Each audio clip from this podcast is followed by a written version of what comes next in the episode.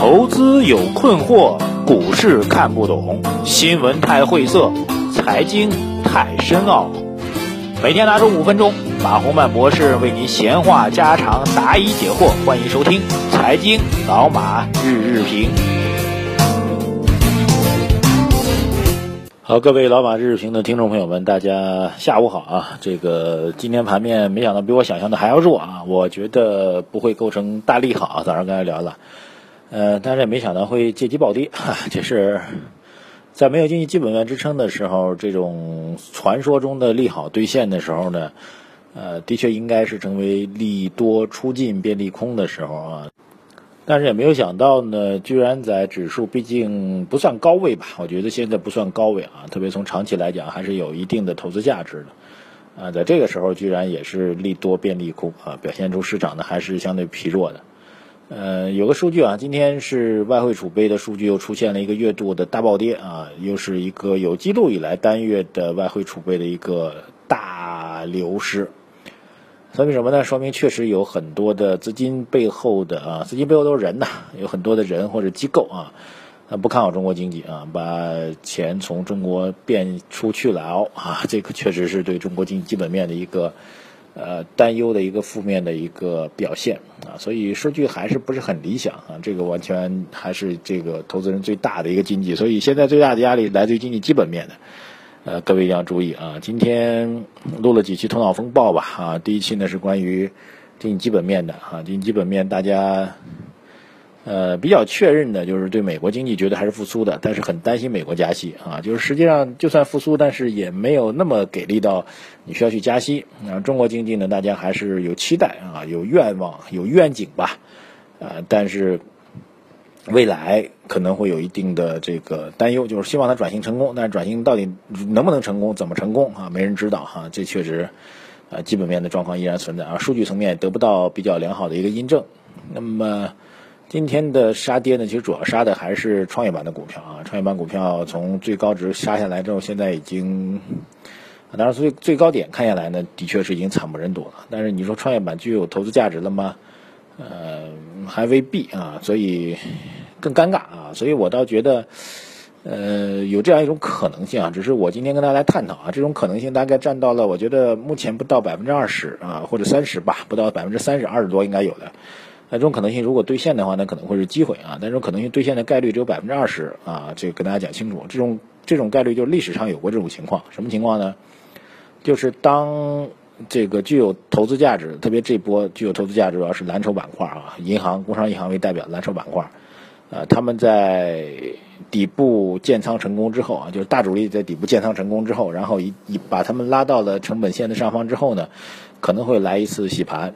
啊，洗盘之后呢，有可能会有大的机会啊。当然，这是比较乐观的一个判断啊。这种判断，我觉得这种可能是存在，历史上是出现过的啊。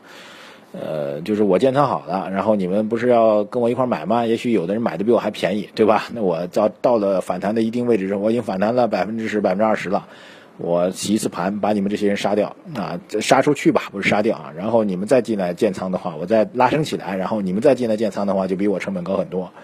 有过这种做法啊，所以我觉得今天的走势呢，因为指数毕竟还是在低位嘛，所以我觉得这种概率是存在的，只是概率不超过百分之二十，大家去观察啊，将来再去做印证。啊，如果将来这些板块在此次杀跌之后迅速拉抬起来呢，可能就是这种走势。OK 啊，供大家做一个参考。呃，回答网友提问，九月十四号网友提问，第一个 Rock Young 啊，他说曼哥，周末的利好真的是多的眼花眼花缭乱，央行的新招就存款准备金率的事儿啊，然后。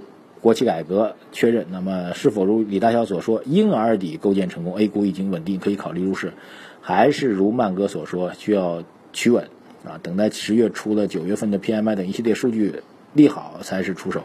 呃，纠正一下啊，这个我当然是坚持我的观点，我觉得现在不要急于出手啊，但是我没有说十月份会出利好数据啊。我是说，这个十月份有可能啊，再准确一点吧，十月份出的三季度的啊，六七八九三月份的啊，三个月的三季度的数据，极有可能还是偏空的啊，但是有可能三季度会成为一个底部。注意啊，我都是用有可能啊。第一个，我觉得三季度数据还是要更差的，偏 GDP 为代表数据还是更差的。但 GDP 如果是底部的话，那可能会是构成利好，好吧？这个逻辑要听清楚。嗯，大消验证呢，惯例大家知道什么什么这个钻石底，什么地球顶。往往比真正的底和顶出来要提前半年，至少半年啊，所以您自己看着办。网友杨春一他说：“马博士，我感觉目前的国家发展态势，像上海这样的国际都市的经济发展，会与二三线城市差别越来越大。感觉其实东北振兴只是一句口号而已，你觉得怎么样？”嗯，的确啊，中国经济发展的模式之初呢，就是不平衡发展啊。首先是华南地区，广东啊。然后是华东地区啊，现在又开始搞京津冀。那么我们一直是在做这个不平衡发展啊，希望就邓小平同志先说的嘛，呃，有一部分人，有一部分地区先富起来，然后先富带动后富。那么现在的问题就是先富的的确富了啊，但是先富怎么去带动后富呢？发现很难啊，所以问题就在这里。呃，这是一个大的瓶颈。如果这瓶颈能突破的话，中国经济可以在在在快速增长三十年，对不对？所谓东北振兴只是一句口号而已，我觉得怎么来理解呢？它确实口号的确是口号啊，但是它也表明呢要实现类似于东北振兴啊，西部大开发嘛，还有中部崛起呢，对不对？你也不能把这些都忽略掉了。其实这个弱势的地区呢，我们都有政策，东部东北振兴、西部大开发、中部崛起，呃，做起来很难啊。究其根源呢，仍然是先富如何带动后富的问题啊。先富聚集了太多的资源、人才、优势。那这些资源、人才优势，在模式上简单去复制在西西中部地区、东北地区已经很难了。以前发展的主要靠税收减免嘛，土地不要钱，污染没人管。那现在你不可能这样搞了，那你怎么去带动后富呢？就是你的模式不能去 copy 了，对不对？这其实你说是口号吗？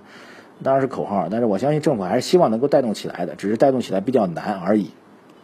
孟军他说：“马博士，货币放大真的能救经济吗？货币放大理论上是可以的啊。”货币放大就是可以降低这个企业的融资成本、资金成本，然后企业资金成本多了，愿意投资的资金多了，那么企业拿钱比较容易，应该是会带动经济的。但是同样的啊，今天没办法展开，您可以去查一个概念，我们叫做货币陷阱。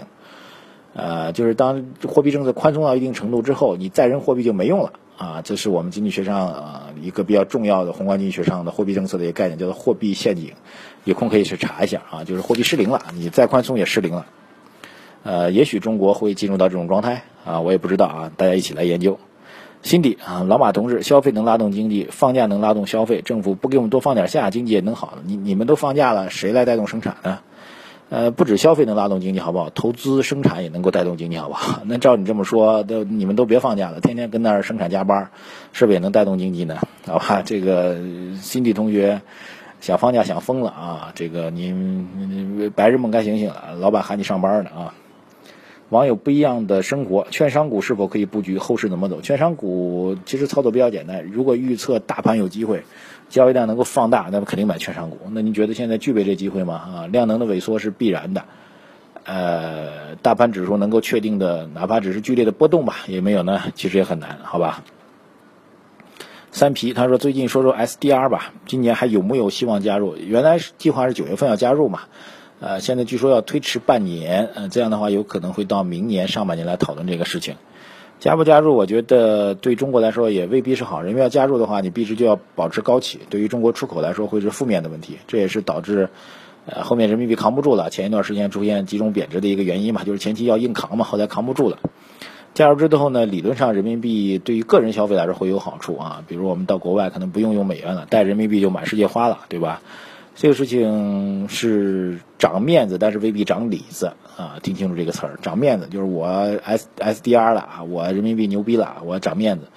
但是你真的让老百姓能够得到多少实惠，特别对我们出口企业来说啊，这就是里子损了，面子还有。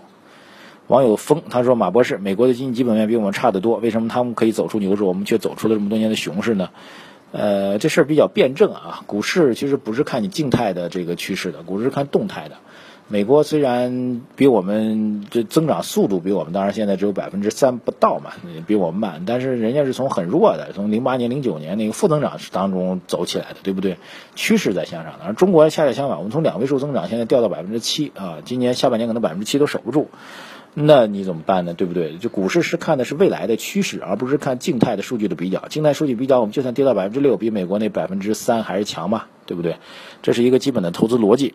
好，今天先聊到这儿啊，明天再跟他回答草原王红不化居思静 SGS 这些网友的提问，大家继续来提问啊啊，同样呢，在微信公号当中搜索微信公众号当中搜索“财经马红漫”，我们都会回答大家的问题啊。财经大家俩都知道，马是一匹马的马，红是红色的红，漫是三点水的漫，等待各位的问题，也等待各位来关注我们的这个微信公号，有更多的这个投资秘籍送给大家。